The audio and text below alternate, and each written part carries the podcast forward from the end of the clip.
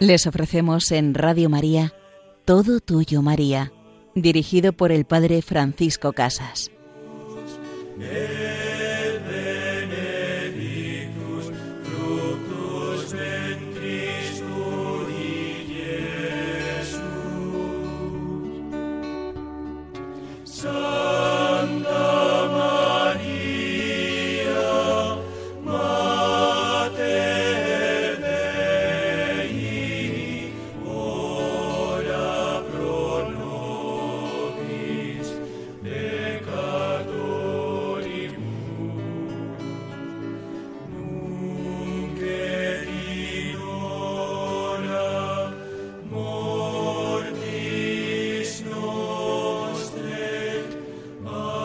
Ruega por nosotros, Santa Madre de Dios, ruega por nosotros y preséntanos ante tu Hijo Jesús, ante Jesús, Rey de Reyes y Señor de Señores. Nos encontramos en este programa en el que vamos a profundizar en las letanías lauretanas, en aquella que invoca a María como Reina de los Apóstoles, como Reina y Madre de los Apóstoles, como Reina y Madre de aquellos enviados a llevar por el mundo entero la buena noticia de su Hijo Jesucristo. En la segunda parte de nuestro programa seguiremos con la vida de San Bernardo y con alguna de sus obras, con aquella obra en la que nos habla de la casa de la divina sabiduría, que es la Virgen María, el hogar en el que Jesús vive, el hogar en el que nuestro divino Maestro también aprende a seguir y a amar a su Madre María. Pues comenzamos con esta letanía María, Reina de los Apóstoles. ¿Y qué es un apóstol? Un apóstol es un enviado, un mensajero, aquel que tiene que llevar la buena noticia a otra persona. Por excelencia, se denomina apóstol a aquellos hombres escogidos por nuestro Señor Jesucristo, que vivieron con Él, que fueron educados en la escuela de Nazaret, que fueron por Él enviados, después de haber recibido el Espíritu Santo, a predicar el Evangelio por todo el mundo. También se da el nombre de apóstol por participación a todos aquellos que a semejanza de los apóstoles predican el Evangelio, especialmente aquellos que van a otros países para anunciar la buena nueva, esto es, a los misioneros. Y también se da el nombre de apóstol por analogía aquellos fieles cristianos que desarrollan algún trabajo apostólico en general o una acción misionera en particular, con lo cual cooperan con la jerarquía de la Iglesia a extender el reino de Jesucristo. De todos ellos, María es madre y reina. La superioridad de la Virgen sobre los apóstoles se funda en tres razones. Ella tuvo relaciones más íntimas con el Divino Redentor. Los apóstoles fueron los amigos de Jesús es el mismo Hijo de Dios quien se profesa amigo de unos pobres y rústicos pescadores. María, en cambio, fue la madre de Jesús. No hay comparación entre las relaciones de la amistad y las relaciones de la maternidad. Los apóstoles fueron llamados a seguir a Jesús y vivieron con él tres años, pero María desde el instante de la encarnación del Verbo hasta la ascensión de Cristo, vivió en íntima unión con su divino Hijo. Los apóstoles fueron elegidos para predicar al mundo la divina palabra. María fue escogida para traer a la tierra la palabra sustancial, personal, el Verbo de Dios. Ella tuvo mayor poder, diríamos, que los apóstoles. A estos les dijo Jesucristo, vosotros me habéis elegido, estaréis sentados sobre doce tronos para juzgar a las doce tribus de Israel. De María canta la Iglesia, María penetró en las alturas de los cielos, alegraos, porque ella reina con Cristo eternamente. Jesús comparte con los apóstoles su poder de juez de la historia, con su madre comparte el reino. Ella fue enriquecida con mayor abundancia de los carismas del apostolado en el día de Pentecostés. Y María, mientras vivió, fue maestra y consejera de los apóstoles. No hay otra razón que explique la permanencia en la tierra de María después de la ascensión de Jesús a los cielos, sino la gran necesidad que de María tenía la Iglesia naciente. Esta Iglesia no era más que la continuación, la prolongación de la personalidad de Cristo y de su cuerpo místico.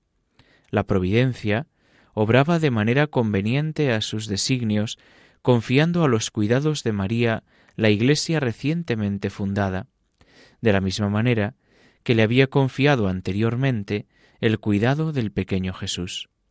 El Divino Maestro, en el momento de volver al Padre, de donde había salido, le dejó a ella su escuela y su cátedra, no para que rigiese las ovejas de la grey como Pedro, sino para que alimentase a los apóstoles con aquella celestial sabiduría de la cual estaba enriquecida. Hija predilecta del Padre, esposa muy amada del Espíritu Santo, Madre de Jesucristo, autor de toda gracia, Reina de los apóstoles. María, por tanto, es Reina de los apóstoles porque los congrega en la unidad, los mantiene en la esperanza, los anima en la caridad. María es maestra de la fe, maestra en la escucha de su Hijo Jesucristo, y así ella será alabada por Jesús en aquel momento en que le avisan Jesús, tu madre y tus hermanos están fuera. Y entonces Jesús, para alabar a su madre María, dice, mirad, dichosos los que escuchan la palabra de Dios y la cumplen. No os fijéis simplemente en los lazos de la carne y de la sangre, sino mirad a mi madre, mirad a María por su ser discípula, por su mujer creyente, por ser madre espiritual de todos sus hijos, por ser madre espiritual de los apóstoles, por ser madre espiritual de los sacerdotes, por ser madre espiritual de todos los cristianos. María es madre, madre de los que son enviados, y cada uno de nosotros, por el bautismo, somos enviados, enviados a construir, a colaborar en la construcción del reino de Dios en medio del mundo. Los apóstoles, como decíamos al inicio, no son sólo los misioneros, no son sólo los sacerdotes, el Papa, los obispos, sino que cada uno de nosotros, cada uno de los bautizados, estamos llamados a ser apóstoles, testigos, enviados en medio del mundo, en medio de nuestros trabajos, en medio de nuestros descansos, paseos, de nuestro hacer cotidiano. Debemos ser testigos de Cristo resucitado. Y ser testigo de Cristo resucitado es vivir en amistad con Él. Cada uno de nosotros debemos vivir en amistad con Cristo, en relación personal y diaria con Él, para, viviendo con Él, poder ser reflejo suyo para los demás. Que quien me mire, Señor, te vea. Vea la obra de tus manos, vea tu misma vida, que es una vida de caridad, una vida de entrega, una vida de esperanza en medio del mundo. ¿Y qué necesitamos? Mirar a Cristo. Los apóstoles tuvieron muchas veces que mirar a Jesús, y cuando asciende al cielo, tuvieron muchas veces que mirar a María.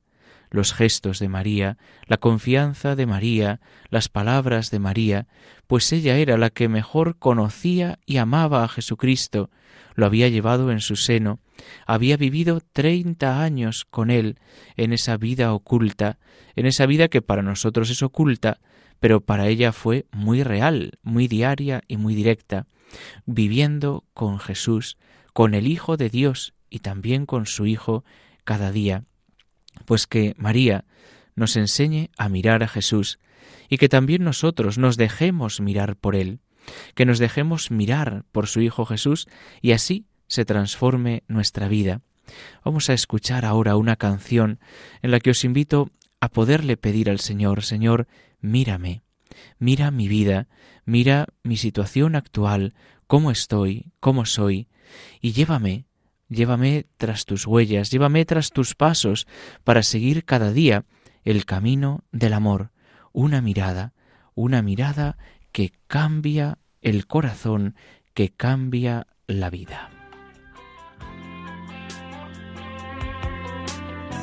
A la orilla del lago cada mañana se le ve pasar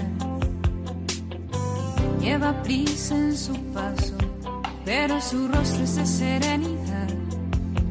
Va buscando entre la muchedumbre a los que le eligió. Desde siempre ha soñado con ellos y su momento llegó. Fijo sus ojos en Pedro después en su hermano Andrés Miro a Juan y a Santiago, a Felipe y a Bartolomé. Miro luego a Tomás y a Mateo y Santiago el menú.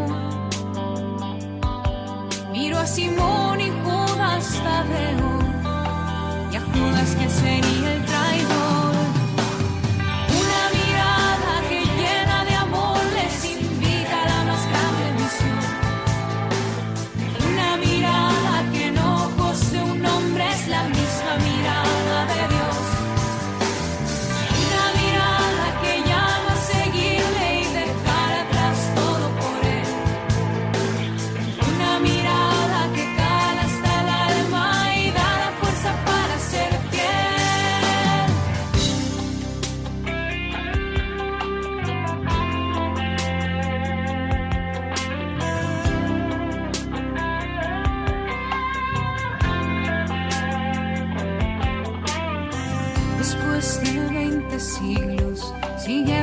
Nuestra multitud.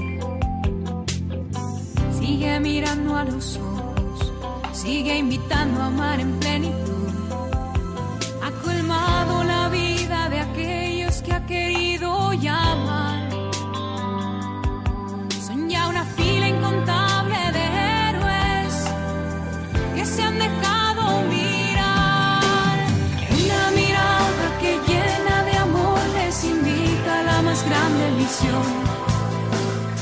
Una mirada que no posee un nombre es la misma mirada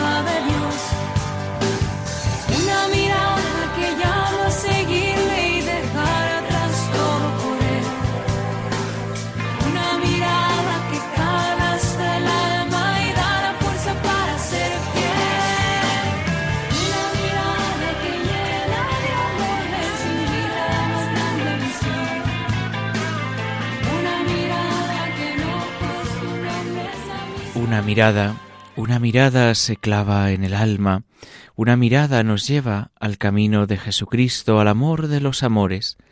Nos encontramos en este programa, Todo Tuyo, María, con el Padre Francisco Casas. En la primera parte de nuestro programa hemos comentado esa letanía lauretana de María, Reina de los Apóstoles. Y en esta segunda parte vamos a continuar comentando algunos de los artículos de los escritos de San Bernardo sobre la Virgen María. El gran Bernardo nos introduce en el amor de nuestra Madre la Virgen. Él, un enamorado de María, un enamorado de Jesucristo, anuncia al mundo entero con sus escritos cómo un cristiano debe vivir en el hogar de la divina sabiduría. Y por eso este texto que vamos a ir ahora pues comentando y leyendo nos habla de cómo en esa casa de la divina sabiduría en la que está María, Jesús comienza a crecer. Y dice él, como hay varias sabidurías, debemos buscar qué sabiduría edificó para sí la casa. Hay una sabiduría de la carne, que es enemiga de Dios, y una sabiduría de este mundo, que es insensatez ante Dios. Estas dos, según el apóstol Santiago, son terrenas, animales y diabólicas.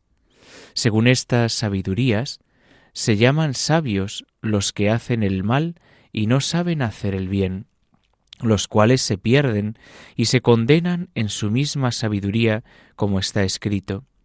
Cogeré a los sabios en su astucia, perderé la sabiduría de los sabios y reprobaré la prudencia de los prudentes. Y ciertamente, me parece que a tales sabios se adapta digna y competentemente el dicho de Salomón. Vi una malicia debajo del sol, el hombre que se cree ante sí ser sabio. Ninguna de estas sabidurías, ya sea la de la carne, ya la del mundo, edifica, más bien destruyen cualquier casa en que habiten. Pero hay otra sabiduría que viene de arriba, la cual primero es pudorosa, después pacífica. Es Cristo, virtud y sabiduría de Dios, de quien dice el apóstol, al cual nos ha dado Dios como sabiduría y justicia, santificación y redención. Así pues, esta sabiduría que era de Dios vino a nosotros del seno del Padre y edificó para sí una casa, es a saber, a María Virgen, su madre, en la que talló siete columnas. ¿Qué significa tallar en ella siete columnas, sino hacer de ella una digna morada con la fe y las buenas obras? Ciertamente, el número ternario pertenece a la fe de la Santa Trinidad y el cuaternario a las cuatro principales virtudes. Que estuvo la Santísima Trinidad en María, me refiero a la presencia de la Majestad, en la que sólo el Hijo estaba por la asunción de la humanidad, lo atestigua el mensajero celestial, quien abriendo los misterios ocultos dice, Dios te salve, llena de gracia, el Señor es contigo. Y enseguida, el Espíritu Santo vendrá sobre ti, y la virtud del Altísimo te cubrirá con su sombra. He aquí que tienes al Señor, que tienes la virtud del Altísimo, que tienes al Espíritu Santo, que tienes al Padre, al Hijo y al Espíritu Santo. Ni puede estar el Padre sin el Hijo, o el Hijo sin el Padre, o sin los dos el que procede de ambos, el Espíritu Santo, según lo dice el mismo Cristo. Yo estoy en el Padre y el Padre está en mí. Y en otro lugar, el Padre que permanece en mí, ese hace los milagros. Es claro, pues, que en el corazón de la Virgen estuvo la fe en la Santísima Trinidad, que poseyó las cuatro principales virtudes, que como cuatro columnas debemos investigarlo y mirarlo, está claro. Primero, veamos si tuvo la fortaleza. ¿Cómo pudo estar lejos esta virtud de aquella que relegadas las pompas seculares y despreciados los deleites de la carne, se propuso vivir sólo para Dios virginalmente?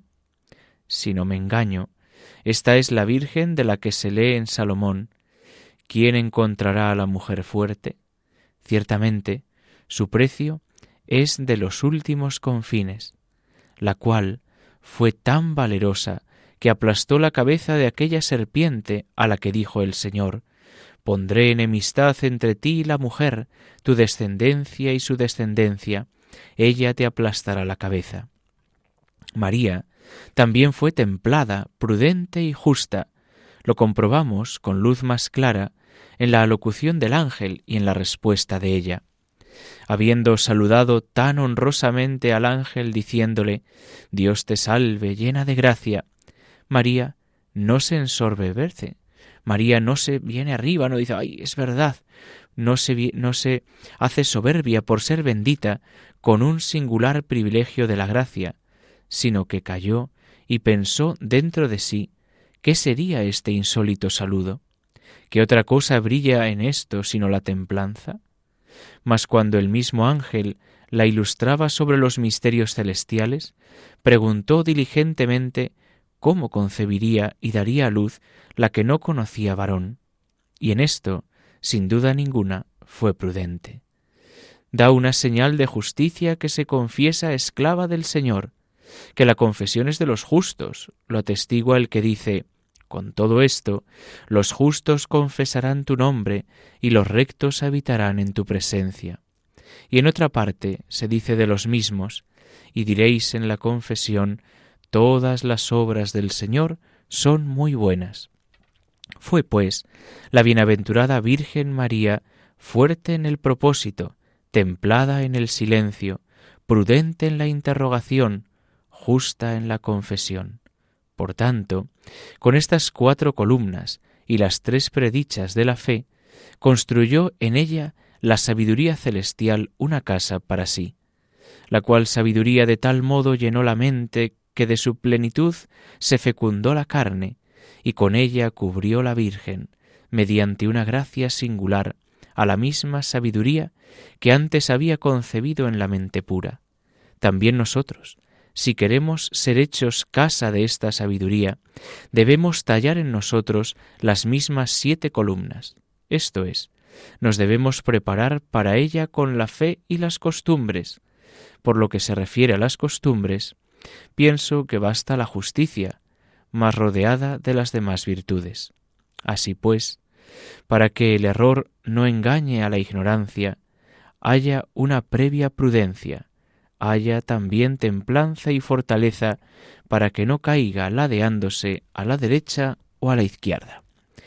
Por tanto, pidamos, por intercesión de San Bernardo, que la Virgen María nos ayude a ser casa de Dios. Somos templo del Espíritu Santo, somos casa de Dios inhabitados por Él, y cuando recibimos la comunión somos el hogar en el que Dios quiere descansar.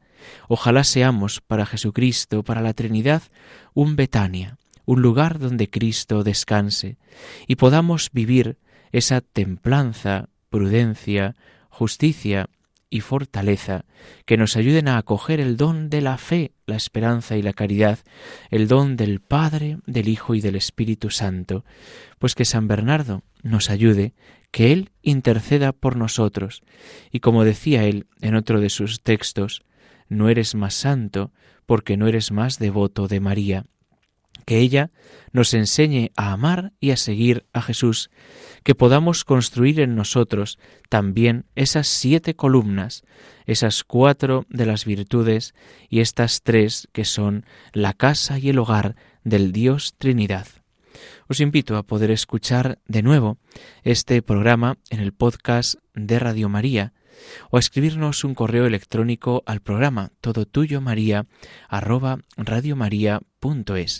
y me despido con la bendición de Dios, Padre, Hijo y Espíritu Santo, desciendan sobre vosotros. Alabado sea Jesucristo.